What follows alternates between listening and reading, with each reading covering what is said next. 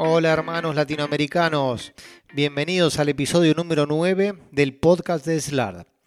Yo soy el doctor Sebastián Orduna y hoy vamos a discutir y a charlar un tema muy importante en medicina del deporte con un médico brasilero, el doctor Lucas de Castro Boichat.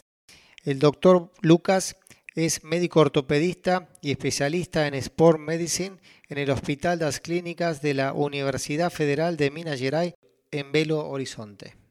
Y recientemente, Lucas participó de la beca de viajes LARD, en donde en Estados Unidos habló de un tema muy importante nominado lesiones deportivas desde la perspectiva de sistemas complejos. Y hoy con Lucas vamos a discutir, a charlar de ese tema.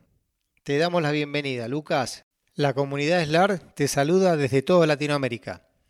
Muito bem, Sebastião. É um grande prazer estar aqui falando com você, uma grande honra poder participar desse podcast da SLARD, especialmente depois de voltar de uma de uma viagem, uma bolsa, uma beca tão incrível quanto essa que a SLARD me proporcionou nos Estados Unidos. É uma honra, um prazer estar aqui tentando devolver um pouquinho disso que eu tive lá fora. Eh, vamos a charlar de un tema en el cual vos estuviste preparando y presentando en la beca viajera de Estados Unidos, nominado Lesiones Deportivas desde la perspectiva de sistemas complejos. Contanos un poco qué es esto, cómo lo, lo afrontaste el tema y qué perspectivas tenés para ir mejorando en cuestión de prevención y tratamiento de lesiones. Bom, esse, esse é um tema que me encanta muito, É, talvez porque eu goste muito de estudar economia, já há muitos anos, há muitas décadas eu estudo economia, e é um tema que já se tornou mais prevalente, esse de sistemas complexos, e é também chamada antifragilidade, dentro dos investimentos, das aplicações financeiras. E eu percebo um paralelismo muito grande entre esses conceitos da economia e a medicina em geral, especialmente aquilo que eu mais gosto de fazer, que é ortopedia esportiva. É, e, de fato, esse, essa maneira de pensar, essa sistematização complexa ou não linear, já começou a ser usada há muito tempo em outras áreas do conhecimento, como a engenharia, as próprias finanças, as ciências sociais, é, e vem entrando cada vez mais na medicina. Nós já temos alguns artigos publicados sobre esse assunto, é, envolvendo dentro da medicina a genômica, o uso de antibióticos, é, dietas, e mais próximo de nós, ortopedistas do esporte de joelho, o treinamento esportivo e a prevenção de lesões, especialmente num artigo que foi muito marcante em 2016, de um grupo de fisioterapeutas aqui da minha cidade, de Belo Horizonte, no British Journal of Sports Medicine, e que, para mim, é um, um, é um hallmark, é um ponto muito marcante. Daí em diante, a gente começar a entender as lesões esportivas de uma maneira diferente do que era feito previamente. Eu acho que quando a gente aprende, abre muito nosso horizonte, abre os nossos olhos para uma nova maneira de enxergá-las. ¿Y qué, qué entidades estarían comprometidas en las prevenciones, en este tipo de tratamiento que nos está hablando? Porque acá ten, tendría que haber alguna complejidad, no solamente del médico o del deportista. É, o que a gente observa é que, é, depois de muitos e muitos anos encontrando fatores causais para as lesões, como uma ruptura de LCA ou lesões musculares, nós fomos extremamente ineficazes em preveni-las. Então, encontramos os fatores de risco, mas quando você retira os fatores de risco, você continua tendo as lesões mesmo assim. Então, esse é um problema muito grande. Temos alguns estudos que nos mostram 16 anos de pesquisa de prevenção em esportistas universitários norte-americanos, com zero é, de prevenção de lesões, estatisticamente falando. Então, alguma coisa está errada. Talvez seja a nossa maneira de ler esses números, interpretar esses fatores de risco. E aí que entra a não linearidade, uma confusão que nós fazemos muito entre duas palavras: o que é complicado e o que é complexo. Então, a gente trata coisas complexas como se elas fossem complicadas. E aí está a nossa falha.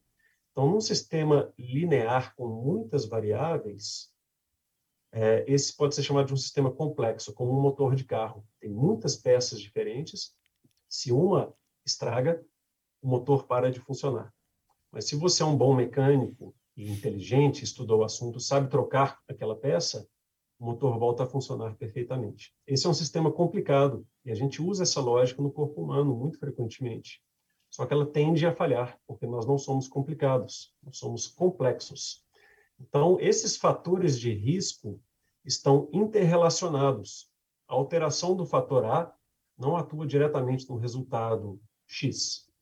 O A também muda o B, que muda o C, que muda o D de uma maneira diferente, de uma maneira diferente ao longo do tempo, ao longo da nossa vida, de um esportista para outro esportista, de uma lesão para outra lesão, de maneira que existe muita imprevisibilidade nos sistemas complexos.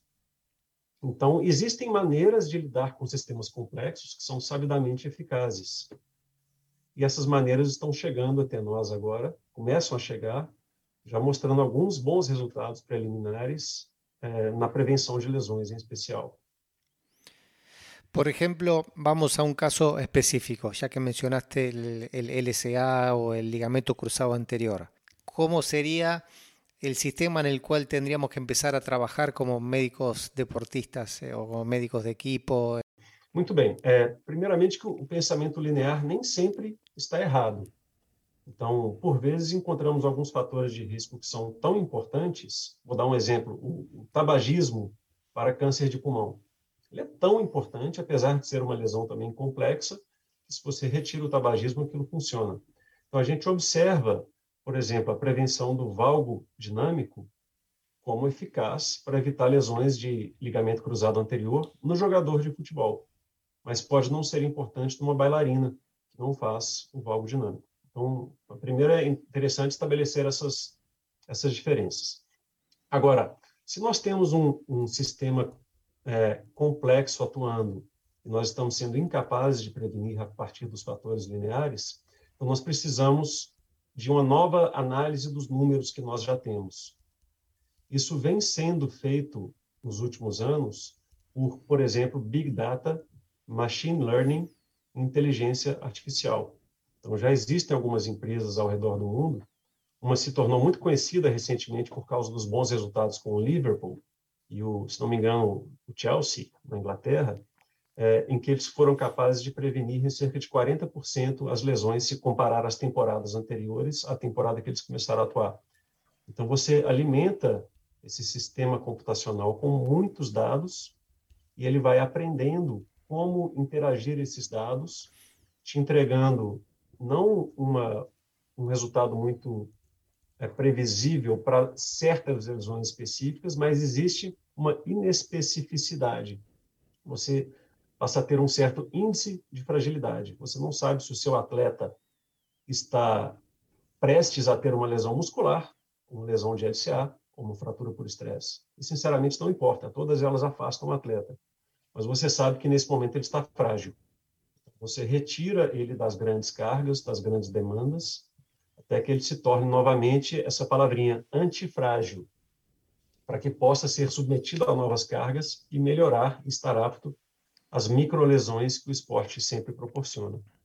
É, então, essa é uma maneira difícil de, de exercer esse raciocínio, cara, ao menos por enquanto é cara, você precisa de muitos dados, como exames laboratoriais, é, e vem outras coisas, GPS, termografia, coisas do tipo, é, análise do sono, e aí pode ser criativo e lançar quantos números você quiser para o seu computador.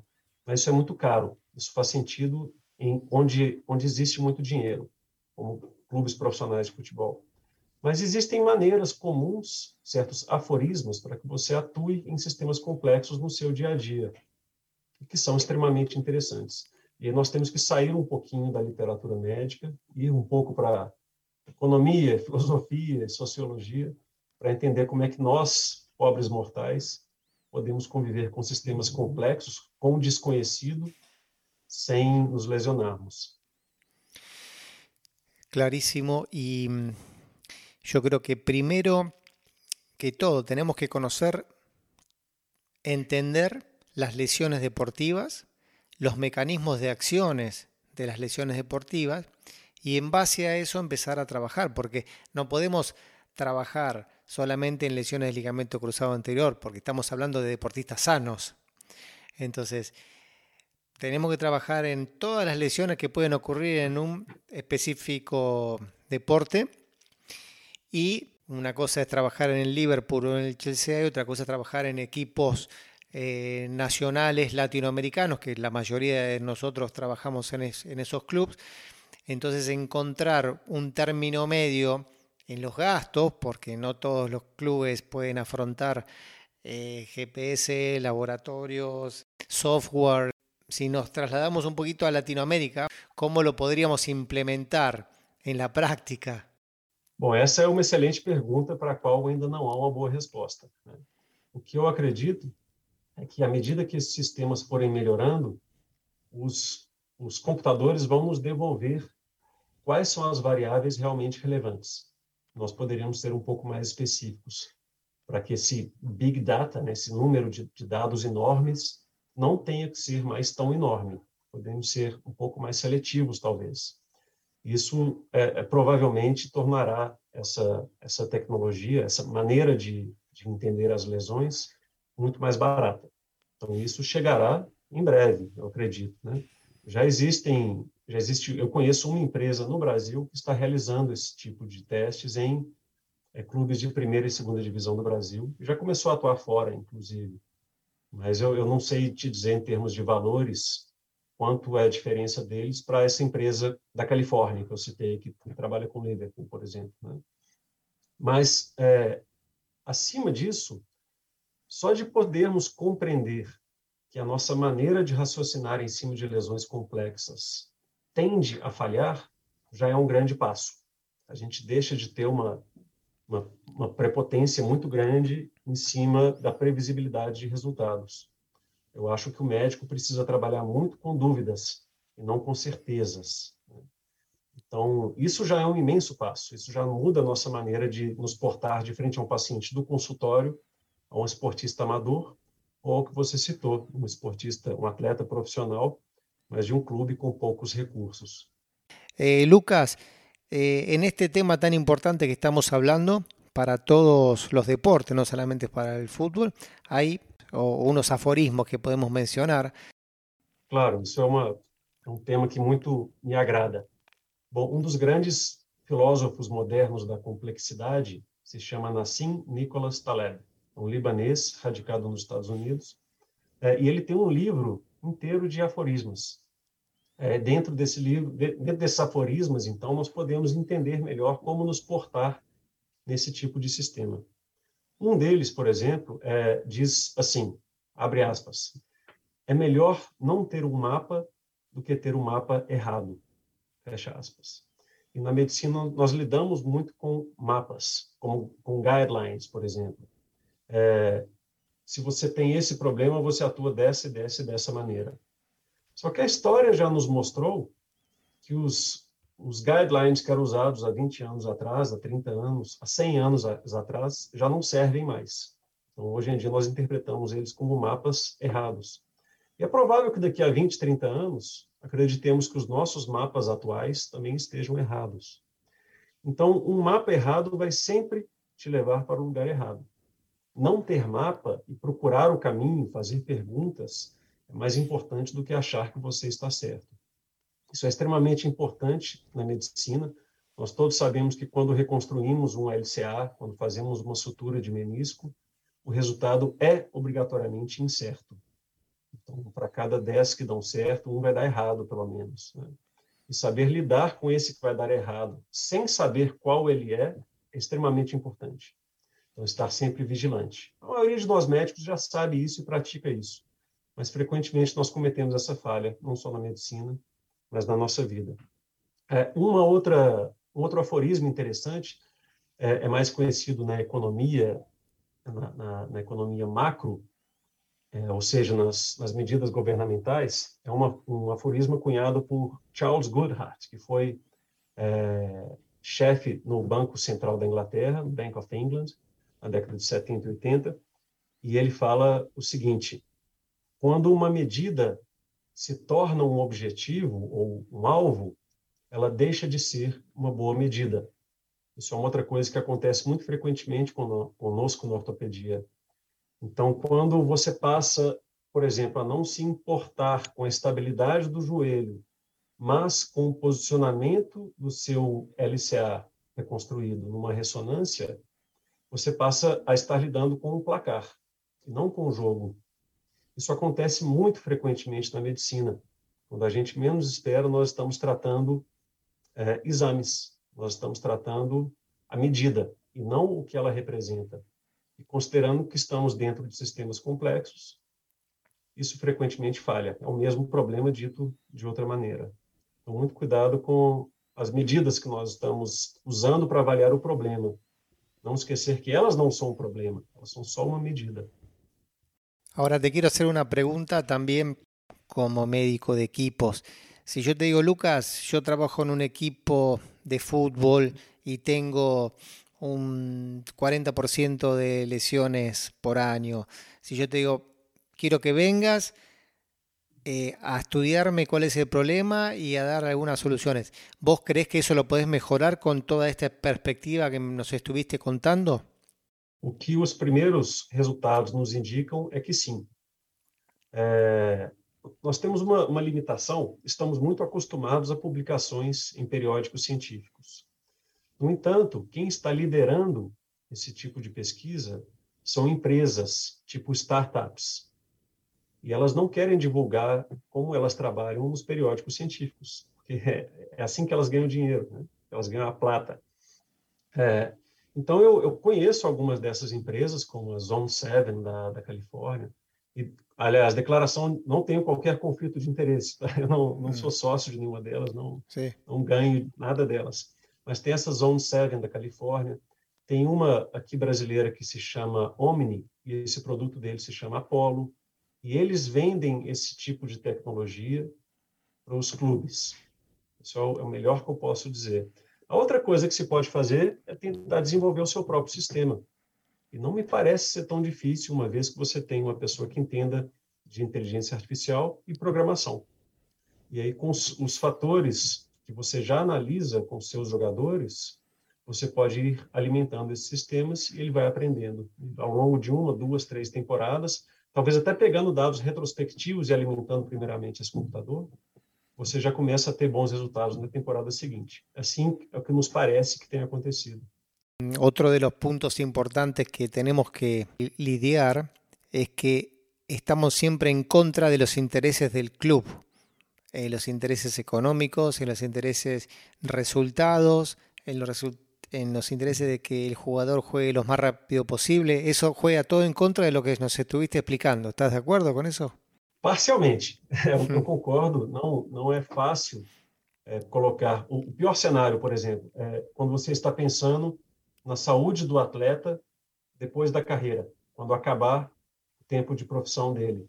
Como vai estar o joelho desse atleta que eu retirei o menisco completamente daqui a 20 anos? Para o clube isso não importa. Ele prefere que você faça uma meniscectomia ou uma sutura de uhum. menisco. Essa é a grande questão ética que eu acredito que nós temos com as diretorias dos clubes é, esportivos. Por outro lado, quando você consegue apresentar para a diretoria que no ano passado você teve 40% de afastamento dos gramados dos seus melhores jogadores, que custam milhões de dólares por ano, e eles estiveram mais presentes em campo com isso o seu time, sua equipe rendeu mais, isso é sensacional. Então, você poder prevenir aquelas lesões imediatas que afastam os atletas dos jogos é incrível. E eu acredito que as diretorias estão ansiando por esse tipo de medida. Então, essa é uma maneira de vender esse peixe. Eh, bueno, ahora quiero que me digas alguna conclusión o algunos tips que te ha quedado para contarnos. Bom, talvez sejam. Às vezes é melhor a gente se afastar um pouco da, da literatura corrente ortopédica, médica, do esporte, e tentar. Não, não é questão de não estar atualizado no último, no último artigo que saiu na semana passada, mas abrir os olhos, abrir a visão para outras áreas da ciência e, do, e, do, e da compreensão também. É, estudar um pouco de economia e sistemas complexos me abriu muito a visão para a medicina. É, e eu acho que, não, é, não falo nem de ganhar dinheiro, estou falando de ser um melhor médico. Então, que podermos nos dedicar é, a estudar outras coisas, a praticar esportes, a exercer algum tipo de arte, é extremamente importante para que o médico seja mais amplo, mais compreensível e mais humano. Eu acho que, no fim, é disso que esse meu tipo de estudo está, está falando. Muchísimas gracias. Es un tema innovador siempre estamos focalizando en las lesiones y esto es, es más amplio. Y abrir la cabeza y ser amplio eh, como persona y como médico es muy bueno. Así que muchas gracias por compartir estas, estos conocimientos. Eu agradeço muito mais uma vez a oportunidade, a sua presença e desde as Arábias e quando quando quiser estou sempre à disposição. E vou trabalhar com mais afinco ainda nesse artigo de revisão que eu estou tentando escrever para publicar. Muchas gracias Lucas por recibirme. Te mando un abrazo enorme. Hermanos latinoamericanos, espero que hayan disfrutado de este episodio con el doctor Lucas Huechat, un tema innovador y bastante diferente a lo que venimos escuchando en la actualidad con respecto a la ortopedia y la traumatología en Sport Medicine. Los espero en el próximo episodio. Sebastián Orduna.